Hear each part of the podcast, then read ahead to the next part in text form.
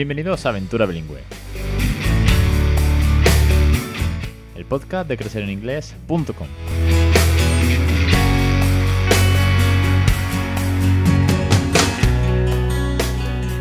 Capítulo 281, el 11 de noviembre de 2021. Muy buenas, mi nombre es Alex Perdel y esto es Aventura Bilingüe. Ya sabéis que este es el podcast de bilingüismo real, el de tips, consejos, experiencia, entrevistas con docentes, con familias, con catedráticos, con científicos, todo lo que tenga que ver con darle una segunda lengua, un regalo, darle un regalo a nuestros hijos a través de la naturalidad, la diversión y el cariño. ¿Cómo? Pues con juegos, con canciones, con tips, con actividades, con cuentos, con todas las rutinas que podemos meterle en inglés. Si es que no se trata de otra cosa, de ir mejorando también nosotros nuestro vocabulario, nuestra pronunciación, nuestra gramática.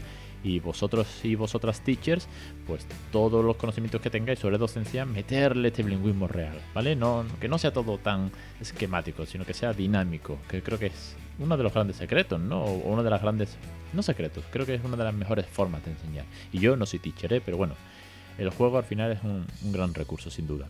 Vamos hoy con un tema curioso y es cuando te sientes ya muy bilingüe, después de todo lo que he dicho, ¿no? Después de todo esto de eh, la naturalidad, la diversión, que si los juegos, las canciones y demás.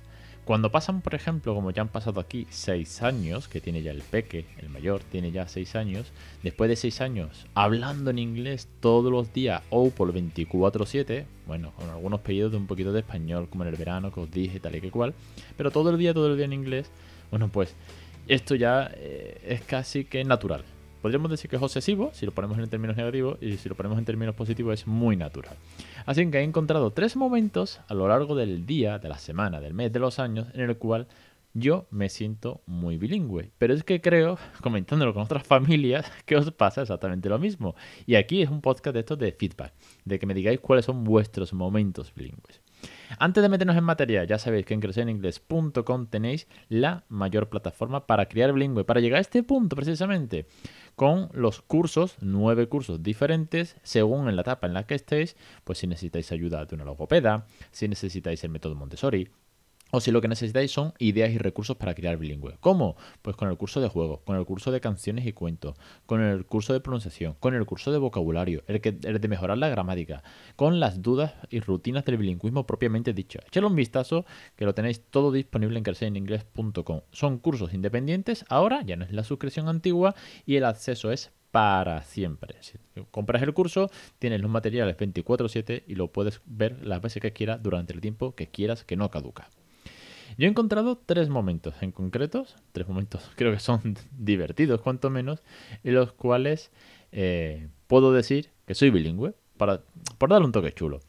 El primero de ellos es cuando Siri, sí, sí, nuestra amiga Siri, de hecho lo digo, se, enciende, cuando nuestra amiga Siri nos entiende en inglés, a la primera, y le pides, what is the weather, eh, eh, create a, a, new document o a new event in the calendar, este tipo de comandos que tiene. O call to mama.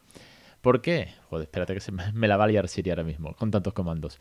¿Por qué? Porque ya hice un podcast hace mucho, bueno, hice un artículo en el blog, creo que todavía no tenía podcast, sobre ponlo todo en inglés, en el cual pones a Siri en inglés también, ¿vale? El móvil todo en inglés y le tienes que hablar en inglés. ¿Y qué pasa? Pues que eh, al principio no me entendía nada, quiero decir, era frustrante.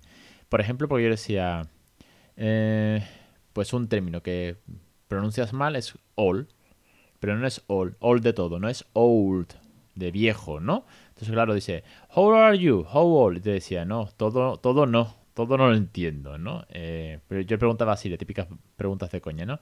How old are you? Y le preguntaba, how old are you? Pues Siri, como que no, como que no te entiende.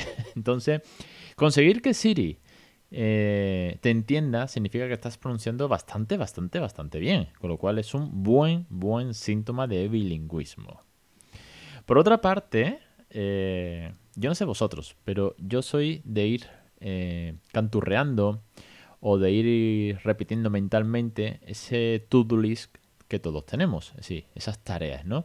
Desde que no se me olvide que hay que comprar tomate que se ha acabado eh, luego cuando llegue a casa tengo que doblar la ropa. O hay que poner una lavadora porque mañana tiene el uniforme se ha, ensuciado. Cuando llegue que tengo que ponerlo para que el viernes cuando va con el pantalón largo el niño al colegio que esté limpio. eh, tengo que mandar un presupuesto que no se me olvide. Yo soy de eh, mentalmente ir repitiendo ese to-do list. Me ayuda a que no se me olviden cosas. Desde hace un tiempo para acá, desde hace ya bastante, bastante tiempo, no un tiempo, hace mucho tiempo para acá, lo suelo hacer en inglés. Eh, al principio lo hice queriendo, ojo, al principio lo hice queriendo, para intentar, como el peque era muy, muy peque, os hablo a lo mejor de hace cuatro o cinco años, como era muy, muy peque y no conversaba conmigo, ni siquiera en español, pues yo me montaba conversaciones en la cabeza con este tipo de rutinas que son diarias para eh, buscar vocabulario. Por ejemplo, pues estaba en el supermercado. Ah, I, have to remember that I need, for example, ay, ¿cómo se dice? No sé, em, cualquier ingrediente, ¿no? Entonces cogía y si iba con tiempo lo buscaba. Esto se volvió tan rutinario, tan rutinario, que a día de hoy eh, me, bueno, me sirvió para crear expresiones gramaticales, I have to, o el pasado, ¿no? I forgot no sé qué. Eh, que me sirvió para practicar, me sirvió para buscar vocabulario, para expresiones gramaticales y a día de hoy se ha vuelto ya súper normal para mí pensar en este to-do list infinito que llevo siempre en el coco, hacerlo en inglés. Pero es que hay un plus. Yo no sé vosotros y vosotras, pero yo sueño en inglés. Y la prueba de que he soñado en inglés te la puede dar Ro, mi mujer, cuando me dice, tío, esta noche has hablado, ¿vale? Porque yo soy mucho eh, de hablar en sueños. Yo hablo mogollón. Bueno, hablo, me río. la verdad que soy bastante dinámico de noche. y Raúl también habla mucho de noche. Y me ha dicho, eh, ¿has hablado en inglés? No sé qué has dicho, en plan, has dicho como que un par de palabras o tres, ¿no? Tampoco es que monte una conversación cuando estamos soñando. Pero he hablado en inglés en sueños. Y Raúl también lo ha hecho, ¿eh? Raúl ha dicho alguna que otra palabra en inglés eh, estando soñando o eh, later daddy o tomorrow o I want now. Sí, está soñando, está soñando en inglés. Lo que no me dice a mí en español muchas veces lo hace en inglés, pero soñando. Lo cual creo que es un síntoma eh, de ser de tener... No es que seas bilingüe, el título del podcast de hoy es ese porque suena chulo. Pero es un síntoma de que tu cerebro está trabajando a, a esas dos velocidades, a esas dos lenguas simultáneamente de una forma muy natural, ¿eh? No, no, no negativa, todo lo contrario, de una forma muy natural. Sí, se, ha acostumbrado a pensar, a soñar en inglés. Creo que es, creo que chulo. ¿Os ha pasado a vosotros y a vosotras? Porque algunos con los que he preguntado antes de hacer este podcast me habéis dicho que sí, pero bueno, quiero preguntar a la audiencia para que me dejéis comentarios con vuestras experiencias de momentos bilingües en, el post de Instagram, en el post del blog o, donde queráis. Pero bueno, vamos, vamos con el último. Y así hoy hacemos un, un podcast más cortito. Eh, ese momento en el que te chocas con alguien, ¿vale? Vamos a ponerlo en contexto. Sobre todo si voy con el peque por la calle eh, hablándole en inglés, ¿vale? Si voy con él de la calle y vamos hablando, bla, bla, bla, bla, bla, bla, bla en inglés, y entonces eh, te chocas con alguien sin querer cuando cruzas la esquina y no lo ves, en el pasillo del supermercado, el típico caso, ahora por ejemplo que tenemos a, el bebé con el carrito, ¿no? Que vas con el, con el carrito, va a pasar una persona y te adelantas, va a pasar ella, tenía, digamos como que tenía prioridad, pero te adelantas y ah, metes el carrito antes de tiempo, y le dices, ay, perdona, hombre, perdona, nada, pasa, pasa, tal, que cual, ¿no? Pues ese, ay, perdona, a mí se me escapa, cuatro de cada cinco se me escapa en inglés. Ay, sorry, I'm sorry. y ya es de locos. Porque me ha pasado también eh, sin niños. Quiero decir, si vas con un niño hablando en inglés y dices, I'm eh, sorry, pues hay gente que me ha dicho, ah, ok. O hay gente que me ha dicho, you're welcome. Así como, o thank you, ¿no?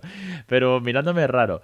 Eh, si me ha pasado en el playground, me ha dicho, ah, es que tú eres de, de, de Oxford, de la frontera, como siempre digo. No, no, no, no, de aquí, de, de Sevilla de toda la vida yo.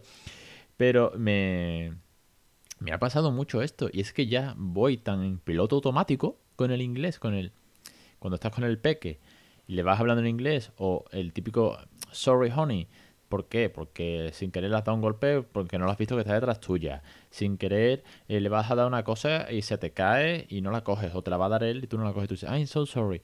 Entonces, este sorry, os lo digo en serio, se me escapa muchísimo, muchísimo, muchísimo por la calle es típico como os decía, ¿no? Que vas a cruzar y tal, le das un pequeño golpe a alguien eh, que no lo ves venir y le dices, ay, sorry. Eh, cuando estás en el parque, que te gira y tienes mm, al papá, a la mamá detrás tuya en el tobogán, ¿no? Y también con peques. Bueno, ya con peques es de loco. Es decir, eh, a casi todos los niños les hablan inglés sin querer. ¿Será que es como Los míos son niños. Eh, a sus amiguitos en la puerta del cole, esto lo he dicho muchas veces, pero en la puerta del cole les contesto en inglés, pero no por mm, tocar las pelotas a nadie, no por ser más guay que nadie, no por trolear a los pequeños, es que me sale que estoy con el mío, entonces me llega el, amigo de, de turno y le digo, ¿what? Que sería otra expresión como la de Sorry, ¿no? ¿What? Tell me. Y le digo, ¿what did you say? Y yo automáticamente tengo que corregirme, ¿no? dime Camila, dime Antonio, dime Martina, dime mm, Jorge, el que sea del cole o, de aquí del barrio, ¿no? Pero me sale, me sale mucho eh, el que ya haya expresiones, por así decirlo, tan fácil como so sorry o I'm sorry o thank you, eh, y te salgan en inglés. Y esas son, para mí, tres momentos chulos que he ido apuntando a lo largo de este tiempo y que tenía como ahí en el podcast mm, apuntado para sacar algún día. Y dije, mira, pues eh, el otro día me pasó una cosa de esta parecida y me acordé, digo, tengo que sacar este, este podcast. Así que tres grandes momentos. Que Siri te entienda, que creo que es el más difícil. más que un nativo, porque el nativo va a ser el esfuerzo de entenderte. El hablar todo el día en inglés mentalmente o soñar en, en voz alta en inglés. Y el so sorry cuando vas en piloto automático por la calle y te chocas con alguien. ¿Y vosotros? ¿Y vosotras? ¿Cómo de bilingüe sois? ¿Cuáles son estos momentos en los que se te escapa el inglés, en los que lo tienes todo el día en la cabeza? Eh, ¿Cantas en inglés más que en español? más allá de la tele. ¿Cuáles son vuestros momentos bilingües? Os espero, como siempre, en Aventura Bilingüe, el podcast de Crecer en Inglés. Que ya sabéis que, para aquí, eh, que aquí tenéis pues, un amigo, un compañero y alguien que intenta ayudaros a que les regaléis una segunda lengua a vuestros hijos.